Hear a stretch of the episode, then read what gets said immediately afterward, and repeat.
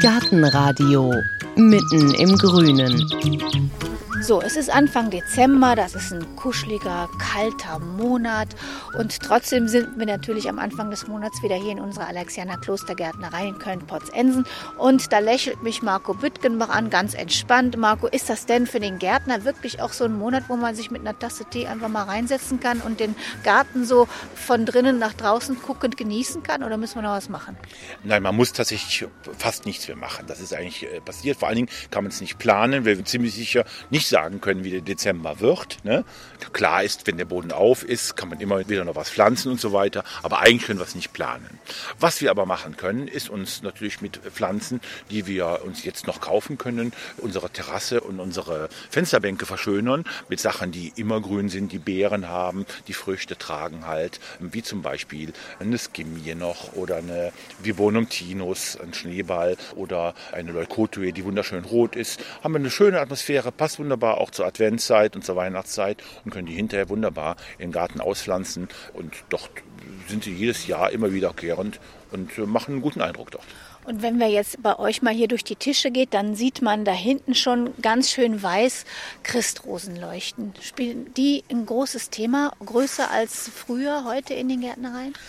Also ich glaube, sie spielen wieder so eine Rolle wie früher mal. Früher, also die Christrose ist ja ein ganz, ganz altes, äh, ganz, ganz wichtige Pflanze immer gewesen. Und durch die ganzen vielen Züchtungen, die es heute gibt, ist es natürlich das Thema. Was blüht schon in dieser Intensität, in dieser Schönheit im Dezember, Januar? Das ist schon eine Sonderstellung. Und das ist natürlich ein ganz großes Thema. Und das ist auch unser Schwerpunktthema heute. Und da ist der Peter Thielen, den einige vielleicht auch schon kennen, hier in der Alexianer Klostergärtnerei. Der wartet schon bei den Christrosen hinten und da gehe ich jetzt mal rüber. Da stehe ich jetzt neben Peter Thielen, der hier auch bei den Alexianern immer wieder aushilft, obwohl er eigentlich schon im Ruhestand ist. Er war jahrzehntelang, kann man sagen, technischer Leiter im Botanischen Garten in Düsseldorf und wird uns jetzt hier einiges erzählen über die Christrose. Hallo, Herr Thielen. Hallo, guten Morgen. So, und da stehen wir jetzt hier bei den Alexianern schon vor Christrosen. Und bevor wir jetzt mal ins Detail gehen, woher hat die Christrose eigentlich ihren Namen? Also die Christrose hat ihren Namen deshalb bekommen, weil sie um die Weihnachtszeit blüht und auch relativ lange ins neue Jahr noch hinein. Sie schiebt immer neue Knospen und Blüten nach und wenn die einen sehr guten Stand hat, etwas halbschattig, dann blüht die also bis März, April manchmal. Und jetzt haben wir das Christ in dem Namen schon geklärt. Da Richtig. hinten dran hängt die Rose. Stimmt das überhaupt? Es stimmt nicht. Die Blütenform sieht aus wie eine einfache Rose, ist aber kein Rosengewächs, sondern eine Ranunculacee, ein Hahnenfußgewächs. Also sie ist verwandt mit Rittersporn und Eisenhut zum Beispiel. Und früher waren die eigentlich fast immer weiß, richtig? Vollkommen richtig. Man hat mittlerweile verschiedene Sorten oder auch Arten mit eingekreuzt. Man sieht ja auch die etwas rosa oder rote Färbung der einzelnen Blüten. Und daran kann man erkennen, dass es zum Teil keine reine Christrose mehr ist in dem Fall. Das heißt also keine Helleborus niger im wahrsten Sinne des Wortes. Ja? Wo kommt denn diese Helleborus niger eigentlich her? Also die Helleborus niger ist eine typische Alpenpflanze. Also hier in Deutschland ist sie beheimatet. Kommt unter anderem auch in Slowenien, Kroatien vor und hat einen sehr interessanten äh, Standort. Ich habe die also selbst mal entdeckt in Slowenien im Kalkschotter, im Halbschatten. Sie liebt etwas Humus, aber der Humus muss etwas mit Kalk angereichert sein. Also sie verträgt jetzt keinen pH-Wert im Sechserbereich, sondern der muss schon im Kalkbereich liegen, damit sie sich wohlfühlt. Und wie hat es denn dann die Helleborus in unsere Gärten hier, auch überall in Deutschland, in Niederlanden, Belgier sind, glaube ich, auch verrückt nach Helleborus. Genau. Wie hat das denn dann geklappt? Ja, das hängt eigentlich damit zusammen, dass das eine Pflanze ist, die zu einer Zeit blüht, wo wenig blüht. Man hat natürlich gärtnerisch versucht, diese Pflanze so zu bearbeiten, dass man manchmal schon ab November bis in den Februar, März hinein immer wieder Blüten hat. Also in der blüharmen Zeit Blüten zu bekommen. Das ist eigentlich der Hauptgrund, warum die so beliebt ist. Zum anderen ist sie auch wintergrün. Ja, also die behält das Laub und ist auch sehr, sehr ausdauernd, wenn sie den richtigen Standort hat.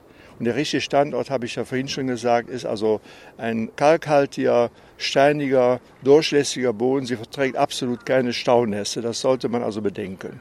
Und das heißt, wir können ja mal da hingehen, Ja. jetzt hier zu so einem kleinen Töpfchen. Wenn ich mir jetzt hier so ein Töpfchen aussuche, ich Ja. nehme mal eins raus Ja. und nehme das mit nach Hause, wie muss ich den Boden vorbereiten, wenn ich die jetzt einpflanze? Also wichtig wäre zum Beispiel, dass man unten in die Pflanzschale oder in den Boden eine Drainageschicht einbaut, also ein Granulat, dass ein guter Wasserabzug gewährleistet ist. Das ist also der, der wichtigste Punkt. Dann würde ich etwas äh, Blumenerde nehmen und die Blumenerde mit diesem Granulat, was ich vielleicht noch übrig habe, vermische. Und es müsste ein bisschen Kalk mit rein, also kohlensauren Kalk oder Kalkmergel kann man mit einarbeiten. Und dann hat man also viele Jahre Freude an dieser Pflanze, weil die auch sehr ausdauernd ist. Also die Töpfchen, die wir hier sehen, die sind jetzt vielleicht 10 cm hoch, Mhm. 10 cm breit. Wie groß werden die denn so, die Helleborus? Also die wird im Alter 30 Zentimeter hoch, kann sie werden, ja, und genauso breit. Und gilt dieses Einpflanzen und mit dem Kalk mischen genau auch, wenn ich das als Kübelpflanze nutze? Genau, also ist absolut kein Problem. Also im Kübelpflanzenbereich ist auf Drainage noch mehr zu achten, als wenn man die normal in den Garten pflanzt. Ja? Aber wie gesagt, entscheidend ist, dass sie keine Staunässe bekommt, weil das mag sie überhaupt nicht, weil sie hat dicke, fleischige Wurzeln. Und wenn einmal die Wurzelspitzen abgefault sind, dann kann sie keinen Nährstoffe und auch kein Wasser mehr aufnehmen. Und ich habe eben mal so ein Blatt angefasst von der Helleborus. Das ist ja ganz, ganz fest, fast ein bisschen ledrig. Und auch die Blüten, die sehen ja ganz zart und filigran aus, aber die können schon was aushalten, oder? Absolut. Also sie- schieben sich ja praktisch schon durch den Schnee in den Alpen am Wildstandort. Wenn man manchmal sieht, dann kommt zuerst mal die Blüte durch. Und wenn der Schnee weg ist, treiben die Blätter nach. Ja, das heißt also, die muss schon sehr robust sein, um diese Klimate, auch diese unterschiedlichen Temperaturen, die am Tag 20 Grad sein können und im Winter minus 20 Grad, aushalten zu können. Ja, und deshalb auch dieses äh, ledrige Blatt und auch diese feste Struktur im Blütenbereich. Ja, weil das ist eigentlich so eine scheinzarte Pflanze. Genau, ne? genau. Die sieht sehr, sehr zerbrechlich aus, ist sie aber nicht. Wir haben eben schon darüber gesprochen, die Belgier, die Niederländer, Mhm. die lieben auch alle Helleborus. Es gibt Züchter, die haben sich rein auf Helleborus auch schon spezialisiert. Was Genau. hat man denn da eigentlich jetzt mittlerweile alles so entwickelt?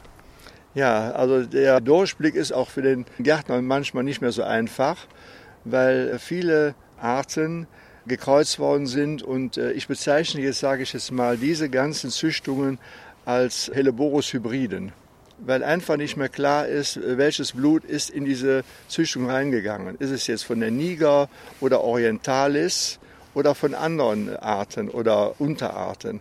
Ich würde das als Oberbegriff Helleborus-Hybriden bezeichnen. Da liegt man immer richtig. Und Sie haben jetzt schon mal zwei große Arten angesprochen. Mhm. Das ist die Niger und die Orientalis. Gibt es noch Genau. eine dritte?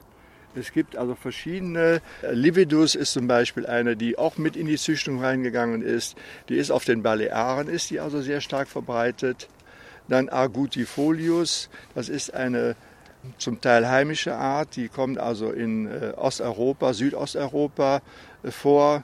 Die neigt zum Verholzen etwas, sehr stabil, sehr ledriges Blatt. Die einzige, die volle Sonne verträgt und sehr viel Trockenheit, weil die meisten Christrosen wollen Halbschatten haben.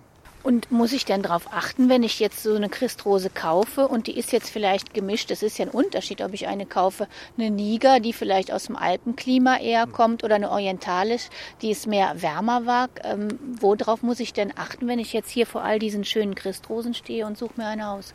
Also entscheidend ist ja die Blüte. Ja, wann möchte ich eine blühende Pflanze haben? Und die Niger ist ja die am frühest blühendste von allen äh, Christrosenarten.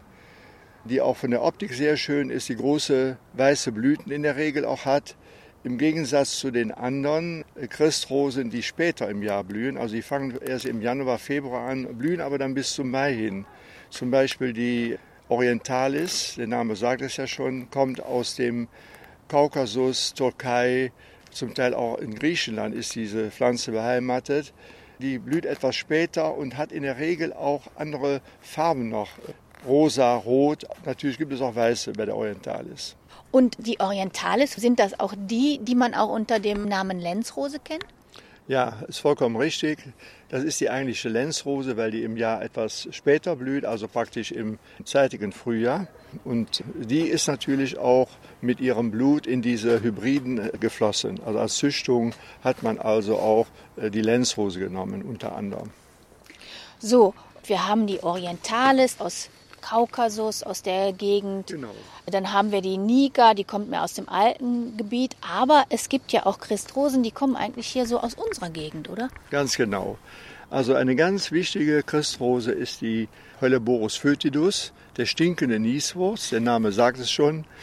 Ist in unseren Wäldern zum Teil beheimatet. Es ist eine tolle Pflanze, weil sie auch wintergrün ist und auch sich sehr gut zu anderen Schattenstauden gesellt. Also man kann sie sehr gut verwenden in Gruppen, auch als Einzelpflanze.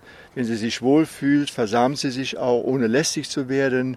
Also das ist eine ganz tolle Pflanze, eigentlich noch viel zu wenig bekannt. Wie kommt das? Ja, wie kommt das? Eine gute Frage weil sie eine Blüte hat, die nicht so auffällig ist wie zum Beispiel bei der Niger oder bei der Orientalis. Die ist etwas kleiner, grünlich, die hat einen schmalen roten Rand, aber eine sehr attraktive, wunderschöne Pflanze, zumal sie vom Laub etwas anders ist als die Niger und auch die Orientalis. Sie ist also feiner im Laub, sie hat mehr Einzelblätter und die wirkt sehr filigran. Sie ist auch sehr attraktiv. Ich hoffe, dass sie noch bekannter wird in den nächsten Jahren. Dann bleiben wir noch ein bisschen bei dem Nieswurz, weil da gibt es ja eine unheimliche Vielfalt. Absolut. Also hier in Deutschland gibt es ja verschiedene Nieswurzarten, wo auch die Christrose natürlich zugehört. Und hier in unseren heimischen Gefilden, also auch um Köln herum, gibt es also einige Stellen, wo ein Bild vorkommen der grünen Nieswurz anzutreffen ist. Helleborus viridis, eine sehr schöne Christrose, die auch im Frühjahr blüht. Und Viridis, der Name sagt es ja schon, äh, im Grünbereich liegt die Blüte. Äh, hellgrün bis dunkelgrün, manchmal auch etwas rötliche Blütenfarben gibt es da. Die Pflanze ist sehr attraktiv, leider nur mäßig wüchsig, was hat natürlich auch Vorteile, dass man nicht innerhalb von drei Jahren schon eine riesen Fläche zu hat. Also sie versamt sich auch, wenn sie sich wohlfühlt und die sollte eigentlich auch mehr verwendet werden. Nieswurz ist auch ein seltsamer Name. Weist das darauf hin, dass man mit der Christrose vielleicht auch noch was anderes machen kann, als nur pflanzen und angucken? Ja, sie wurde früher wurde sie also auch in der Medizin verwendet. Was vernünftig habe ich gar nicht gefunden. Ich habe nochmal nachgelesen, wo der Name eigentlich herkommt. Aber Nieswurz, das würde ich sagen, dass der Name sagt das ja irgendwie schon, dass man, wenn man die Nase zu sehr in die Blüte steckt, dass man dann äh, niesen muss. Vermute ich jetzt mal, aber ich bin mir da auch nicht 100% sicher. Wenn ich die jetzt so wie die hier stehen bei mir in den Garten pflanze mhm. oder eben auch dann stehen lasse und den Boden ein bisschen mhm. vorbereite, mhm. dann kann dieser Christrose der Winter ja eigentlich gar nichts anhaben. Muss ich mir keine Gedanken machen. Nein, absolut gar nicht. Aber ich muss die auch nicht abdecken oder so im Winter. Nein, also äh, man kann es machen, wenn wirklich die Fröste extrem streng sind. Äh, dann leidet manchmal etwas die Blüte weil durch diese Temperaturunterschiede am Tag und in der Nacht die Zellen aufplatzen und dass dann die, die Blüte unscheinbar aussieht. Das kann natürlich mal passieren, aber in der Regel nicht. Die Pflanze ist so widerstandsfähig und so robust, dass man da nichts machen muss. Wenn ich jetzt eine große Christrose im Garten hätte, das sind mhm. ja wirklich sehr schöne mhm. Blüten, kann ich die auch abschneiden und ein paar in die Vase stecken oder geht die gleich kaputt? Also die hält nicht sehr lange, das ist also keine äh, Schnittblume vielleicht einen Tag oder zwei Tage maximal. Es ist eigentlich so schade, dass man die abschneidet.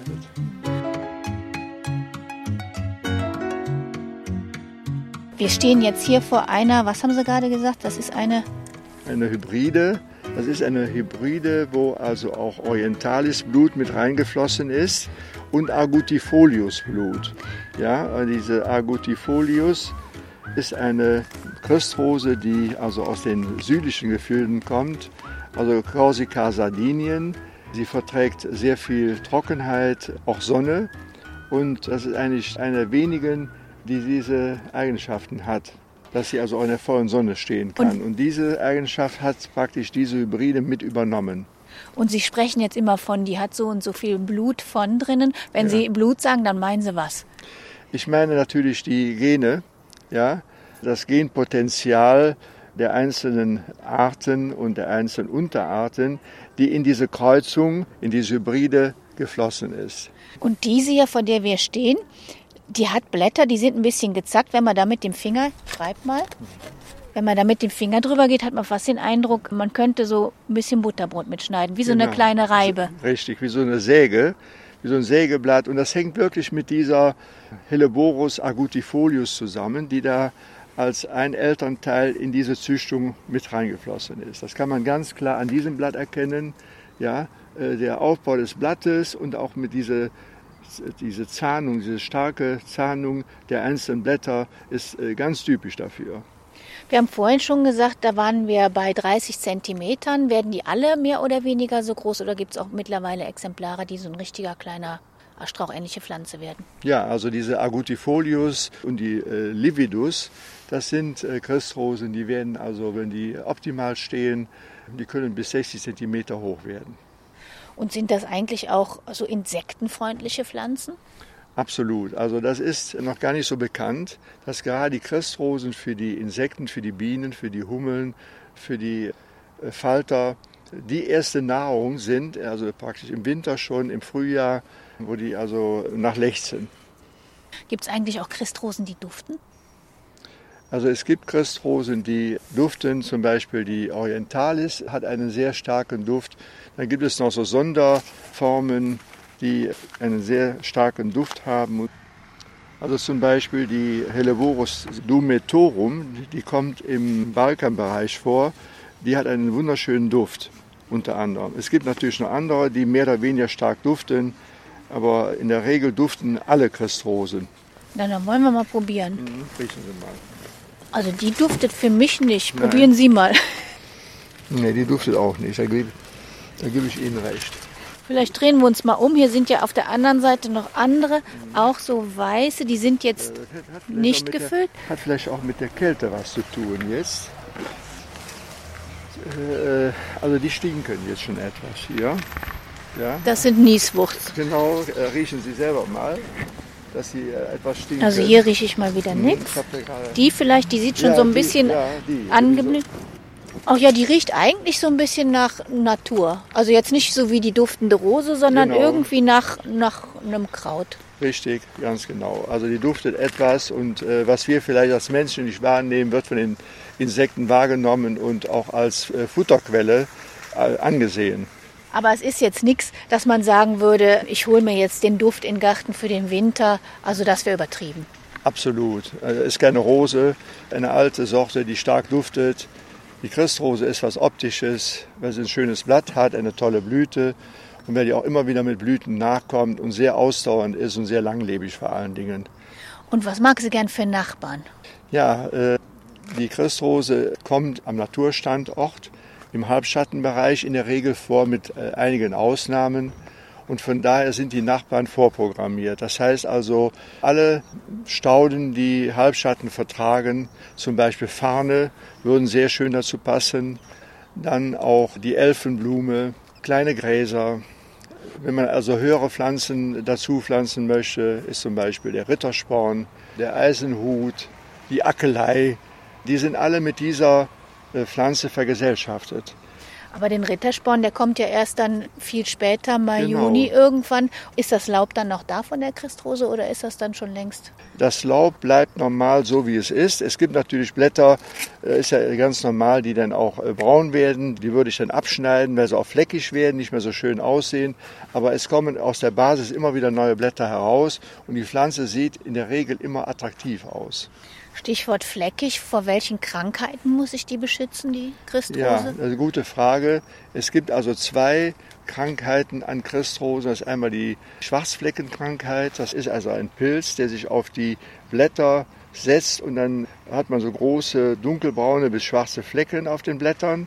Diese Pflanzen würde ich normal nicht spritzen, weil es äh, auch wenig Sinn hat. Vor allen Dingen auch wegen der Blüte, weil Insekten die Blüten anfliegen und die würden dann vielleicht in Mitleidenschaft gezogen. Ich würde diese äh, Blätter würde ich rausschneiden und dann über den äh, Haus- oder Restmüll entsorgen. Also auf keinen Fall in in den Kompost werfen. Das ist ganz wichtig.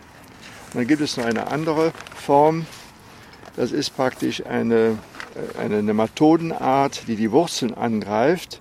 Da ist die Bekämpfung genauso schwer. Da würde ich auch die Pflanzen rausnehmen und entsorgen. Ab und zu bekommen auch Christrosen schon mal Läuse, eben durch diesen Nektar, den die also jetzt auch im Winter verströmen oder haben.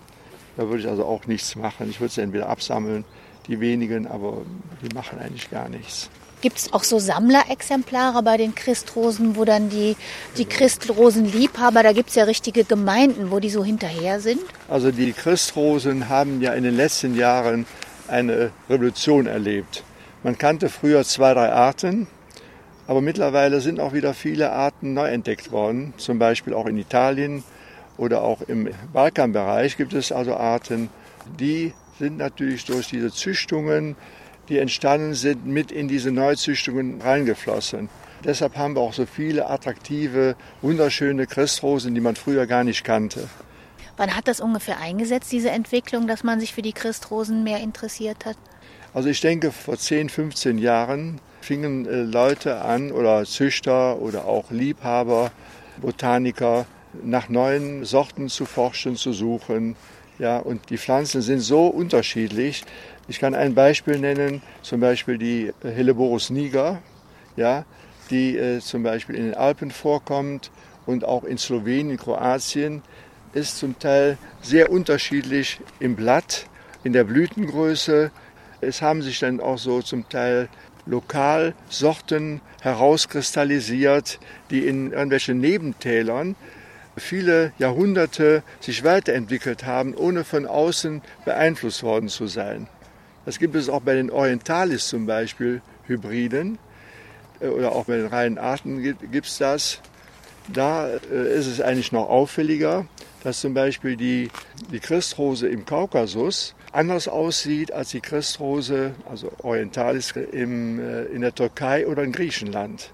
Die hat sich denn über viele Jahre ganz allein entwickeln können, ohne dass von außen irgendwelche Einflüsse oder irgendwelche Kreuzungspartner kommen konnten. Es gibt zum Beispiel in der Türkei, gibt es in einem Tal gelbblühende Orientalis. Und wie funktioniert das dann eigentlich, wenn ich jetzt irgendwo eine gelbblühende Orientalis finde? Wie kommt die denn dann zu mir irgendwann ins Gartencenter? Ja, äh, durch diese neuen Herkünfte, die irgendwann mal gefunden worden sind, hat man natürlich auch Züchtungen gemacht. Es gibt zum Beispiel eine ganz berühmte Frau, Ballard heißt diese Frau, eine Engländerin, die also schon in jungen Jahren angefangen hat, bestimmte Christrosenarten zu sammeln und mit diesen Arten Züchtungen zu machen.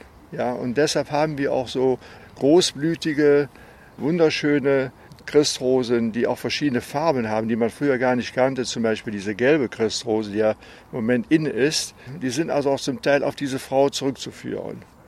Es ist eine Engländerin, ist mittlerweile verstorben.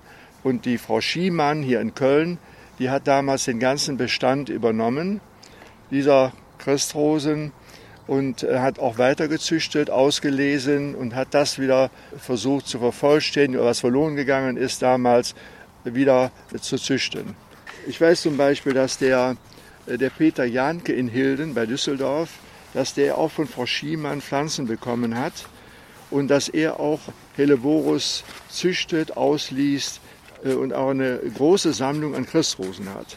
Ach, da haben sie ein, mal genau. ein Blatt Papier mitgebracht und da sieht man hier, das sind ja wunderschöne. Genau.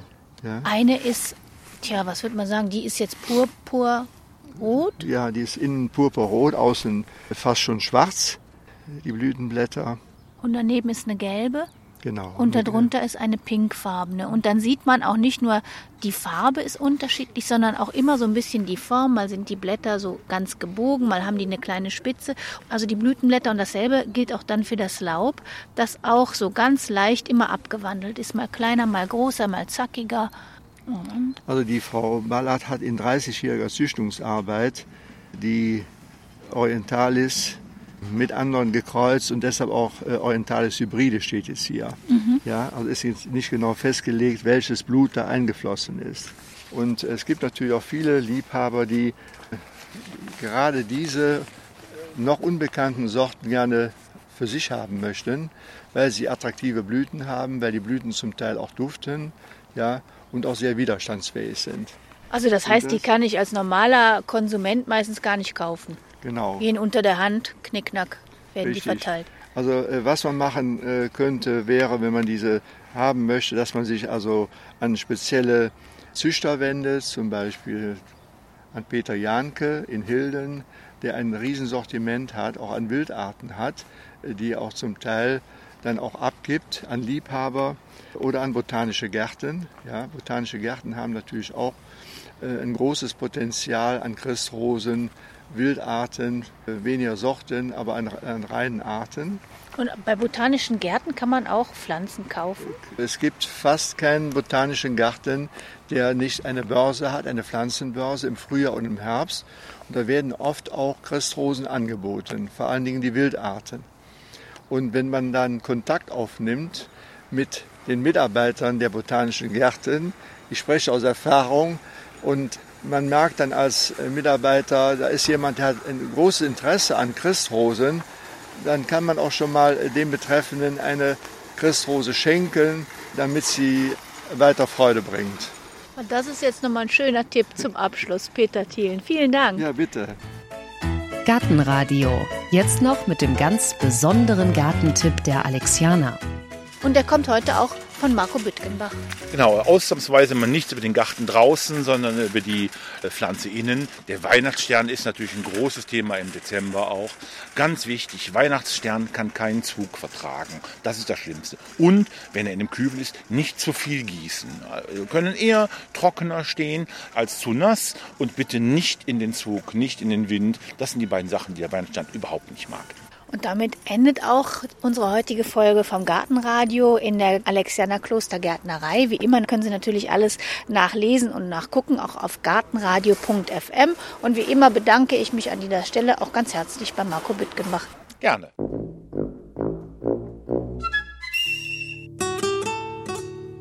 Gartenradio. Gezwitscher.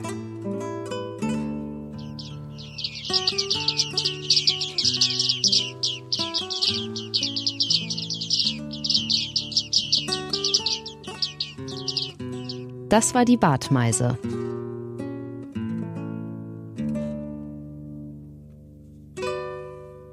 In der nächsten Folge hören Sie Komm mal her. Komm mal her. Keine Chance. Jetzt muss man vielleicht mal erklären, wir stehen jetzt zwar hier vor der Weihnachtsbaumplantage, aber das, was Sie da rufen, ist gerade ein Schaf. Genau, richtig. Kein Weihnachtsbaum. Und das ist auch jetzt schon eine Sache, die hier bio ist, nämlich, dass Sie Schafe haben so zwischen den Weihnachtsbaum. Ja, weil wir nicht mit Herbiziden spritzen, also keine Unkrautvernichtungsmittel einsetzen in erster Linie. Und äh, die meiste Arbeit darin besteht, die Bäume sauber zu halten. Da helfen die Schafe bei. Ne, Wir müssen mähen, also die, die Bäume ausmähen, damit die schön frei stehen. Und die Schafe fressen halt auch relativ viel Gras und sind da fleißige Helfer.